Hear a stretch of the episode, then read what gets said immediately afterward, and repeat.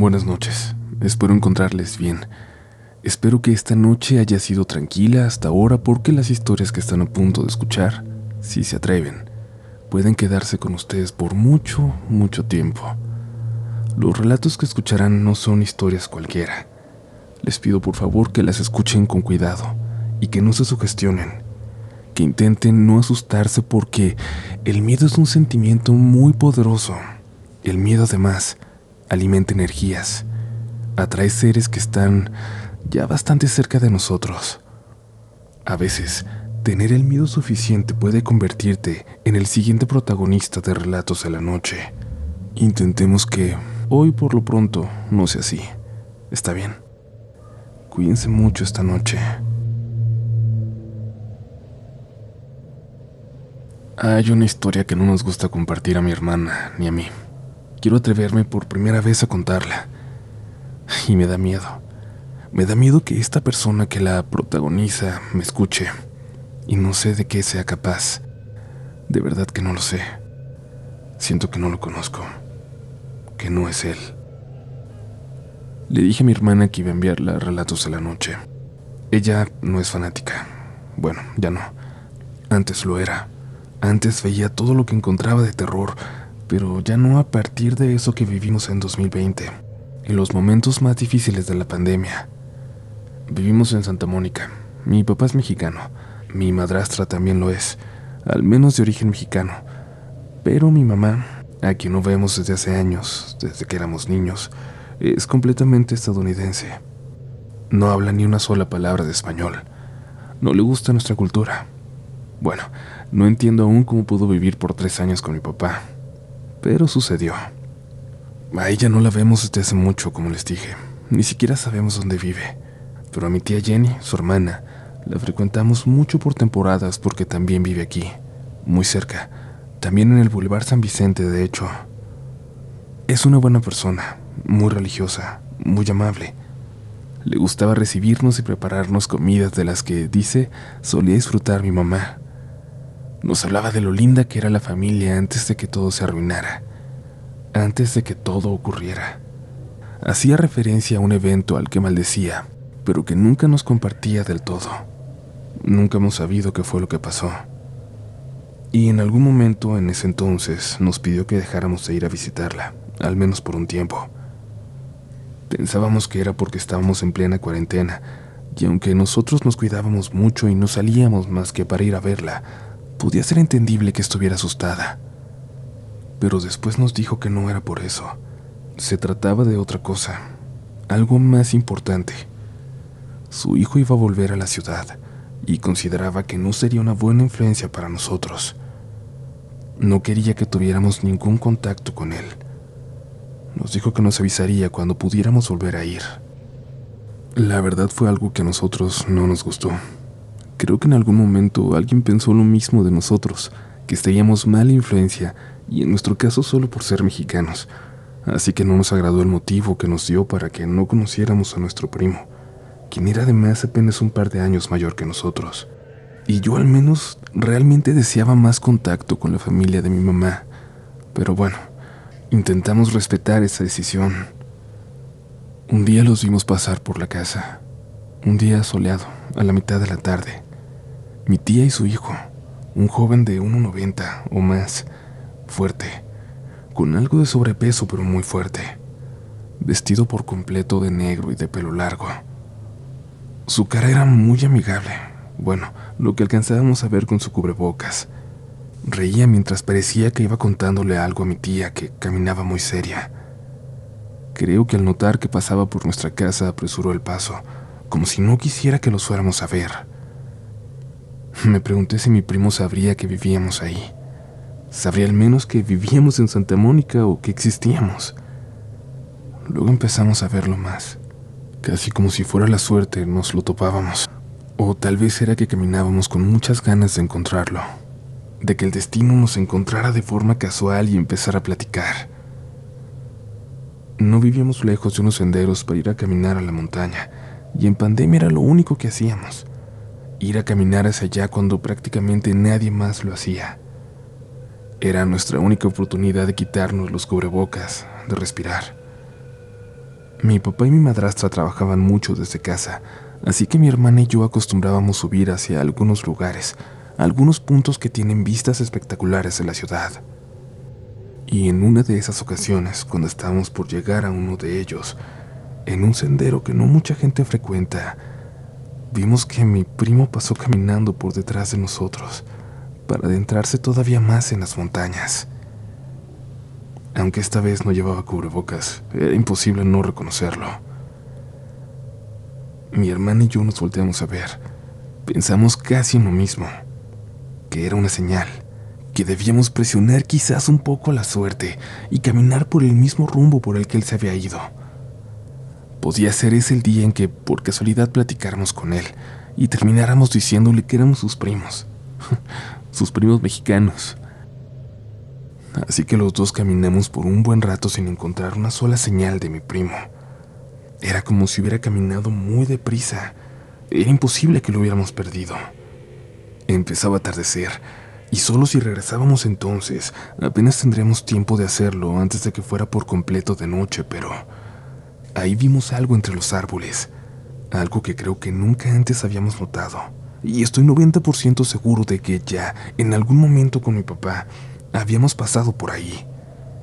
Vimos una casa, una casita en ruinas, sin puertas ni ventanas, de madera. En ese entonces lo único que hacíamos era ver películas de terror. Mi hermana estaba más interesada que nunca en esos temas y justo estaba obsesionada con programas de investigaciones paranormales, así que caminó hacia la casa antes de que pudiera siquiera decirle que lo hiciera con cuidado. La seguí. La casa olía horrible como excremento y desperdicios. Sentí que era claro que alguien vivía ahí, refugiándose, una persona sin hogar o algo así. No lo sentía para nada seguro. Mi hermana estaba explorando el lugar cuando ahogó un grito cubriéndose la boca con ambas manos. Cuando fui a ver qué tenía, solo miraba en silencio algo dentro de un cuarto. Fui a su lado para abrazarla. Cada vez nos quedaba menos luz. Eché un vistazo a la habitación que ella estaba viendo. Era claro que alguien vivía ahí. Había una cobija en el piso y una silla, y había algo sentado en ella. Parecía ser un muñeco. No tenía brazos ni piernas. Estaba de espaldas a nosotros, pero de frente a una ventana que veía justo hacia el sendero por el que nosotros habíamos llegado, como si fuera un guardián o un espantapájaros para la gente que pasaba por ahí un espantacuriosos. Pensé que era una persona. Casi me mata del susto, dijo mi hermana. Escuchamos que alguien se acercaba por la puerta de atrás. Alguien movía una especie de lámina que le estaba tapando. Allá no habíamos revisado, así que no sabíamos si había alguien ahí. Mi hermana y yo corrimos a escondernos. Lo hicimos pero intentando no hacer ruido, aunque parecía imposible, con ese piso de madera que estaba a punto de caerse. Antes de llegar a la puerta delantera notamos que alguien se acercaba y entramos en un pequeño cuartito, lo que parecía que había sido el baño, pero que irónicamente era el único lugar que no apestaba en toda la casa. Estaba lleno de polvo como si nadie entrara ahí. Parecía que nadie lo había hecho en años. Apretamos la puerta y nos quedamos callados. Mi hermana se asomó por debajo de ella y notó que quien pasaba llevaba unas botas muy pesadas, como las de mi primo. Era él. Eso explicaría por qué la casa parecía crujir con cada uno de sus pasos. ¿Qué estaba haciendo ahí? ¿Qué había ido a buscar? Lo que era cierto es que definitivamente no era el momento de salir y sorprenderlo, de decirle que éramos familia y es que apenas en ese momento empezamos a pensar en las advertencias de mi tía Jenny, en el miedo que tenía que lo conociéramos, o bien a que él nos conociera. Tomamos un momento para respirar, y mientras tanto lo escuchábamos hablar allá afuera. Con las manos intentamos sentir, reconocer lo que había en ese baño porque no alcanzábamos a ver nada. Estábamos completamente oscuras. Lo que pudimos sentir fueron manos, brazos, piernas de plástico, una cabeza. ¿Qué diablos era ese lugar?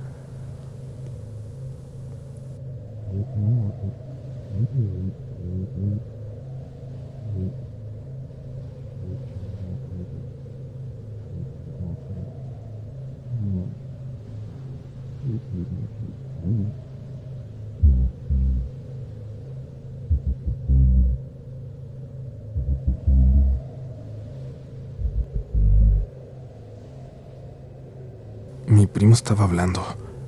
Estaba hablando con alguien. Fueron unos segundos de escuchar su voz y tener mucho miedo. Imaginar que estaba loco, que iba hasta allá desde quién sabe cuándo, que fingía tener una conversación con los muñecos que por alguna razón estaban ahí. Estaba tan loco mi primo. Su regreso había sido de... de un manicomio. Nos haría daño si nos encontraba. Por eso nos pedían que no nos acercáramos a él. Menciono todas estas preguntas porque eran las que teníamos en la cabeza mi hermana y yo cuando estábamos allí encerrados.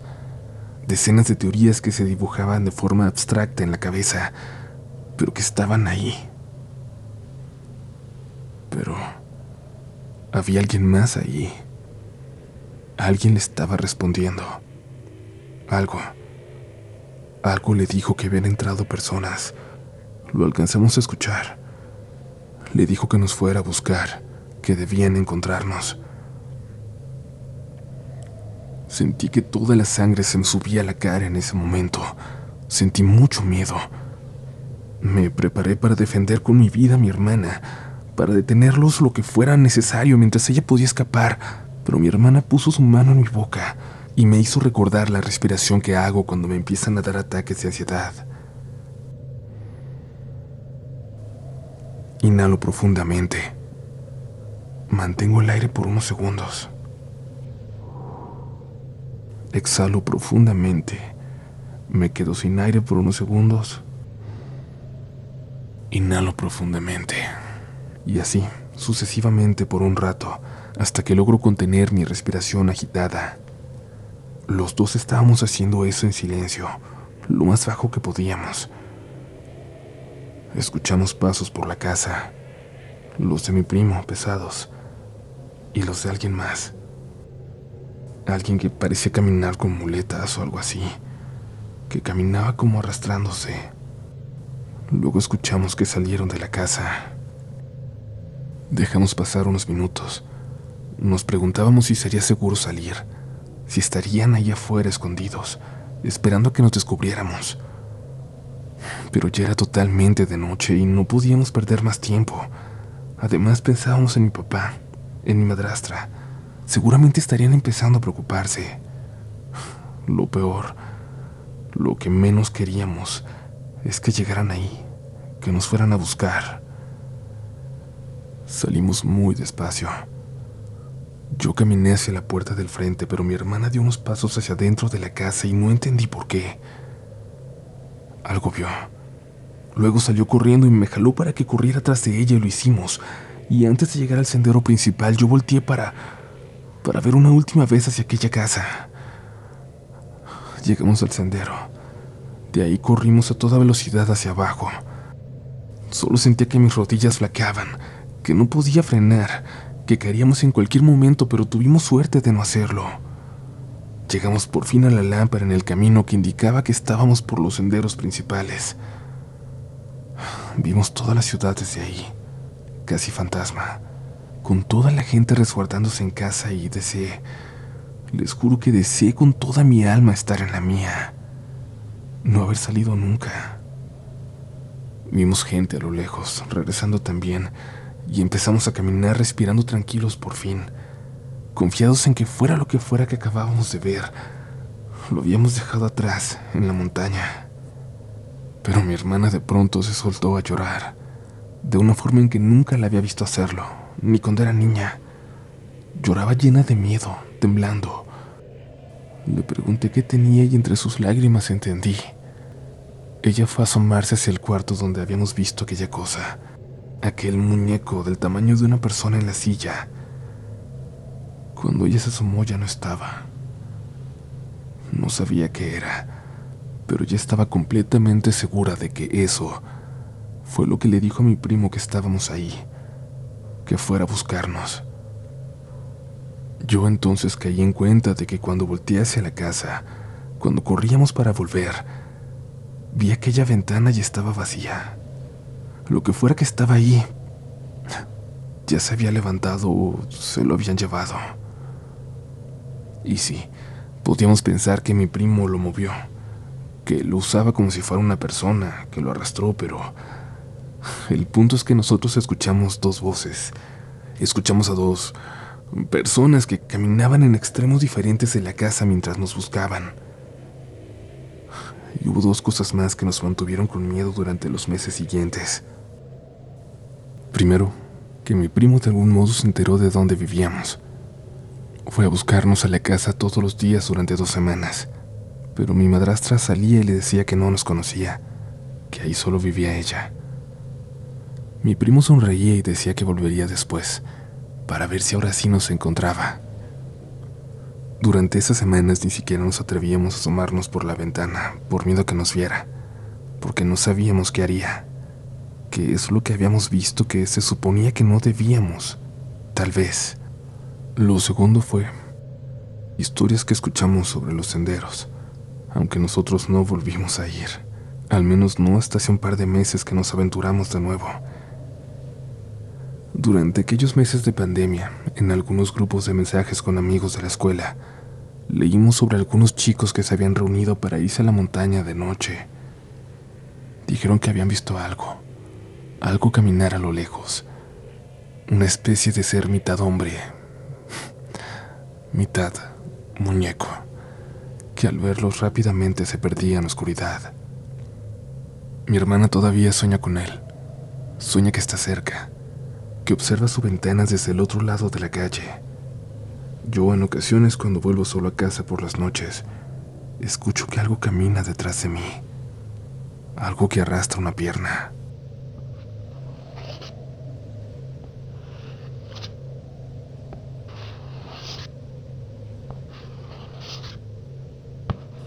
Supongo que solo es el miedo, con el que tendremos que vivir para siempre.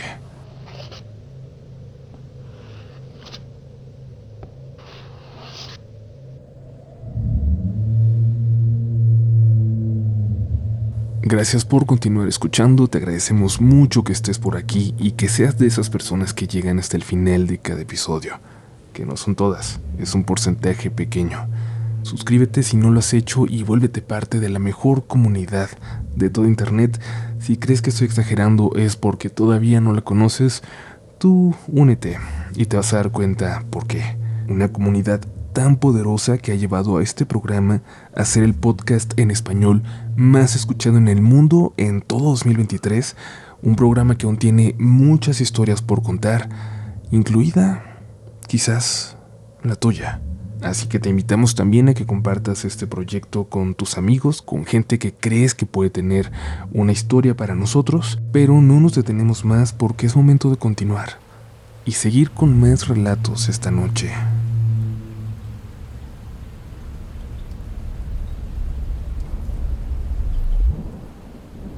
A principios de los 2000 me tocó hacer un viaje con mi papá, el viaje más largo que hemos hecho en carretera. Fuimos a llevarle una camioneta a un tío de él que estaba en Tijuana por aquel entonces. Nosotros estábamos en Puebla, así que era prácticamente atravesar por carretera gran parte del país. Como no quería manejar de noche, sería una travesía todavía más larga, pero yo tampoco quería arriesgarnos. Incluso por aquel entonces ya era peligroso pasar por ciertas carreteras después del atardecer.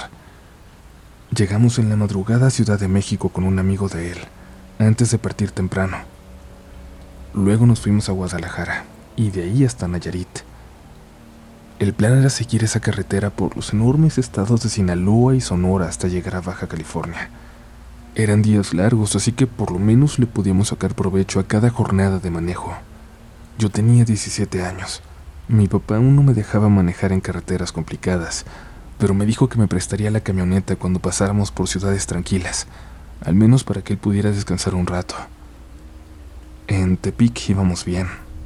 Allí empecé a manejar y mi papá se quedó dormido. Habíamos salido demasiado temprano y no había dormido bien, así que cuando estábamos por salir de la ciudad y vi que todas las indicaciones hacia Sinaloa eran muy claras, decidí avanzar un poco más hasta que despertara. Parecía ser un camino tranquilo, y él se merecía descansar. Y manejé. Manejé por un buen rato. No sé cuánto tiempo había pasado, pero empezó a llover. Se soltó de un momento a otro una tormenta muy extraña. Había rayos de sol que me cegaban al entrar directamente entre las nubes y la carretera, y al mismo tiempo empezaba a llover con una fuerza tremenda. Siempre me ha parecido muy extraño cuando está lloviendo así y por zonas hay sol. Ahí tuve que despertar a mi papá, cuando vi que muchos carros comenzaban a parar al lado del camino para soportar los embates del viento. Y mi papá se asustó cuando abrió los ojos, y es que parecía una escena salida de una pesadilla. Me tranquilizó para que pudiera seguir. Me dijo que manejara, que avanzáramos un poco más hasta llegar al siguiente pueblo. Unos kilómetros adelante, un letrero de hotel nos tranquilizó. Teníamos una oportunidad de llegar a descansar, de dormir la noche y esperar a que pasara la tormenta. Era un hotel muy pequeño de paso, al que entramos corriendo para refugiarnos de la lluvia. Tocamos la campanilla en la recepción, pero no parecía haber nadie. Tocamos por un buen rato hasta que por fin una persona se acercó. Una viejita que caminaba muy lentamente y se disculpaba por la tardanza. Nos decía que no esperaba a nadie en una noche como esa, que con los anuncios de la tormenta no creía que nadie fuera a atreverse a atravesar ese camino. Nos dio dos habitaciones. Pedimos una con dos camas, pero no tenía. Eran habitaciones muy pequeñas, y mi papá dijo que estaba bien, que tuviera una para mí solo para que pudiéramos descansar. Dejó su maleta y me dijo que me instalara mientras iba a buscar algo de cenar. Hasta que estuve en la habitación me cayó el 20 del peligro que acabábamos de pasar. Y es que empecé a ver por la ventana cómo el viento casi arrancaba los árboles que se veían desde ahí. Una luz trasera, atrás del hotel, iluminaba un espacio de tres o cuatro metros. Por un momento creí ver a una persona moverse en la oscuridad, pero descarté pronto la idea, pues nadie se atrevería a mojarse con una tormenta de esas proporciones. Dejé la cortina abierta no podía dejar de ver lo que el viento estaba provocando. Luego mi papá tocó a la puerta. Me ofreció una sopa de vaso y un café, lo único que había encontrado en la tienda junto al hotel. Y para mí en ese momento era suficiente. Si me dormía con hambre iba a levantarme temprano, para desayunar y seguir el camino cuanto antes, pensé. Me dijo que llamaría a mi mamá para avisar que íbamos bien, que ya estábamos descansando y que yo intentara dormir un rato. Y así lo hice. Me comí la sopa y me acosté. Me quedé dormido sin darme cuenta, con pantalones y zapatos puestos.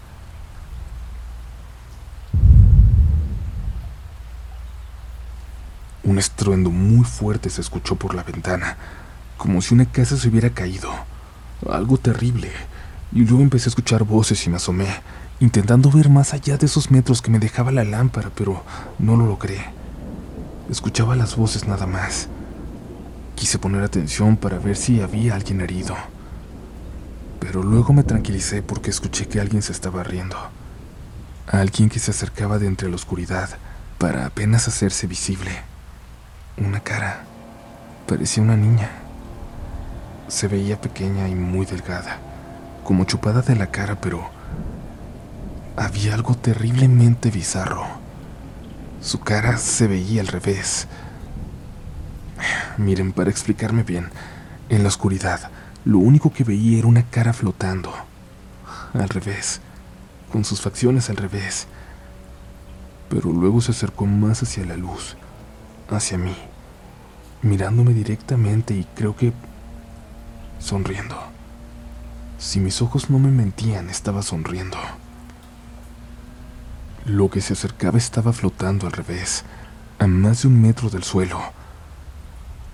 Su cuerpo parecía rígido, sus manos en mi pecho, sus piernas estiradas como si estuviera parada pero al revés. Sentí que todo me daba vueltas, sentí que todo se volvía negro de repente. Intenté dar un paso hacia la cama pero no llegué. Supongo que me desmayé. Me despertó la luz que se metía por la ventana con las cortinas abiertas, la luz del sol dándome en la cara al amanecer. Mi papá tocó a la puerta. Me dijo que me alistara, que salíamos ya, que ya buscaríamos dónde desayunar en el camino, entrando a Sinaloa. Yo seguía sintiéndome algo mareado, pero tomé mis cosas. No había ni sacado algo de mi maleta. Afuera había varias personas hablando. Todo estaba lleno de lodo. Mi papá quería que saliéramos rápido, pero no encontraban a la señora de la recepción. Mientras la buscaba, caminé por el hotel hacia una ventana que daba a la parte de atrás. Recordé lo que había visto la noche anterior. Algo me estaba diciendo que había sido un mal sueño, pero... ¿Saben qué vi? En la parte de atrás del hotel había un policía revisando aquel campo que no alcanzaba a ver la noche anterior. Todo lo que estaba en la oscuridad. Era un cementerio y una parte del cementerio había colapsado aquella noche, dejando al descubierto decenas de tumbas, de ataúdes que amanecieron rotos, algunos incluso vacíos. Mientras veía, mi papá me tomó de los hombros y me llevó de nuevo hacia la recepción. No dijo nada al respecto. Dejó las llaves de las habitaciones y en unos minutos ya estábamos alejándonos de ahí a toda velocidad en la carretera. No volvimos a comentar nada. Y era raro porque ver un cementerio así definitivamente es un motivo de plática por lo menos. El resto del camino no hubo contratiempos, no hubo más tormentas. Llegamos ya muy cansados a casa de su tío en Tijuana, y aún así mi papá y él se quedaron platicando hasta muy noche. Yo me quedé dormido, pero en algún momento me desperté para ir al baño. Ellos seguían hablando en la sala, con un tequila. Escuché entonces que mi papá le platicaba de lo que había pasado la noche de la tormenta, del cementerio que se hundió detrás del hotel. Mi papá le dijo que él había escuchado a los muertos, que escuchó gritos, gritos de decenas de personas, quejidos de dolor. No dijo haber visto algo como yo, pero estaba muy asustado. Yo nunca lo había escuchado así. Era mi papá, pero completamente frágil, como si fuera un niño, con miedo. Me hizo sentir tan mal que nunca le he comentado nada al respecto. E incluso hoy, tantos años después, cuando le preguntan si le ha pasado algo sobrenatural alguna vez, siempre responde que no. Pero yo puedo ver en sus ojos el recuerdo. Y lo entiendo. Yo también intento olvidar